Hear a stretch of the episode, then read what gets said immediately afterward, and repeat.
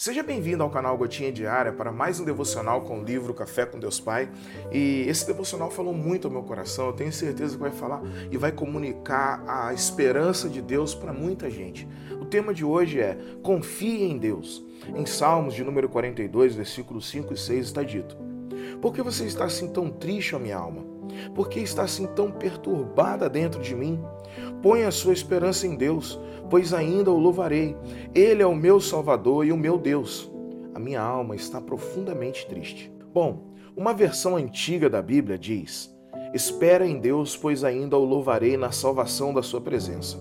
Davi diz isso porque a sua alma está ferida, enferma, triste, abatida, enfrentando problemas sérios que ameaçam a sua vida, mas ele anseia a cura da alma e a solução dos problemas. Onde podemos encontrar a solução dos nossos problemas e a salvação da nossa alma? Em nós mesmos? Em nossa própria força e sabedoria? Somente em Jesus a salvação. O resgate e a força vêm sempre do Senhor. Ele é o nosso refúgio. A ansiedade gera uma série de doenças na alma que refletem e paralisam o corpo. A entrega é a melhor decisão. Esta palavra é uma palavra de cura, um antídoto para a sua alma doente, abatida e cansada de tanto engano e frustração causados por este mundo. Você precisa de Deus. Entregue sem reservas a sua vida a Ele, confiando plenamente em Sua providência. Hoje convido você a se lembrar de outro salmo que diz: Ponha a sua esperança em Deus, pois ainda o louvarei. Ele é o meu Salvador e o meu Deus. Deposite toda a sua esperança no Senhor e confie no mover de Deus. Há momentos quando devemos ficar quietos e aguardar o agir de Deus. É aí que o mal é vencido, o pecado é confessado e perdoado, a tristeza dá lugar ao canto, e Deus se agrada de nós. Espere no Senhor e ouça as suas intenções para que você possa caminhar conforme a vontade dele. Receba essa palavra e declare que você vai esperar em Deus.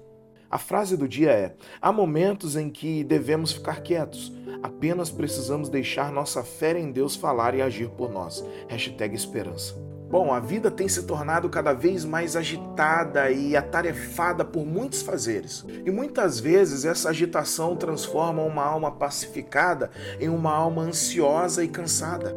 E para piorar mais ainda, como diz o escritor, o engano e a frustração com pessoas transformam uma alma feliz em uma alma batida. No entanto, encontramos um bálsamo de cura nas palavras do salmista, que expressa a sua angústia, a angústia de sua alma, mas também ele aponta para a fonte de solução e salvação. E a salvação, a solução começa com a reflexão que ele faz. Ele diz: Por que você está assim tão triste, ó minha alma? Às vezes é crucial dar uma pausa na agitação toda e examinar as profundezas de nossa própria alma. Muita gente não faz essa pausa justamente para não se olhar no espelho e, fazendo isso, só tardam o processo de cura porque precisamos identificar as fontes da ansiedade, do abatimento e do cansaço. Esse é o primeiro passo em direção à cura. E a solução continua. Quando depois de identificar as fontes de ansiedade, abatimento e cansaço, vamos até a fonte de esperança. O salmista vai dizer: Por que está assim tão perturbada dentro de mim? Ponha a sua esperança em Deus. A resposta à inquietação da alma não está em circunstâncias perfeitas, não está na mudança da situação, mas na esperança em Deus. Tem gente, por exemplo, que muda de vida e piora ainda mais a sua situação emocional, porque agora já não tem mais desculpa para o seu abatimento. Antes dizia: "Ah, eu estou abatido porque eu não tenho isso, não tenho aquilo", e agora tem tudo aquilo que não tinha antes e ainda assim continua abatido. Eu quero dizer algo importante a você. Deus, somente ele é a fonte infalível de consolo e paz na vida. E o salmista continua: Pois ainda o louvarei, ele é o meu Salvador e o meu Deus. Mesmo quando a alma está sobrecarregada, podemos escolher louvar. A adoração transcende as circunstâncias, revelando a grandeza do nosso Deus, que é Salvador e Senhor sobre todas as situações e circunstâncias. E eu termino dizendo que em Deus encontramos a solução para a ansiedade, a salvação para a alma abatida e o refrigério para a exaustão da vida. Ele não apenas oferece um alívio temporário, mas uma transformação profunda que restaura a paz e a alegria em nós. Ao enfrentar enganos e frustrações, que nossa alma possa estar ancorada na firmeza das promessas de Deus.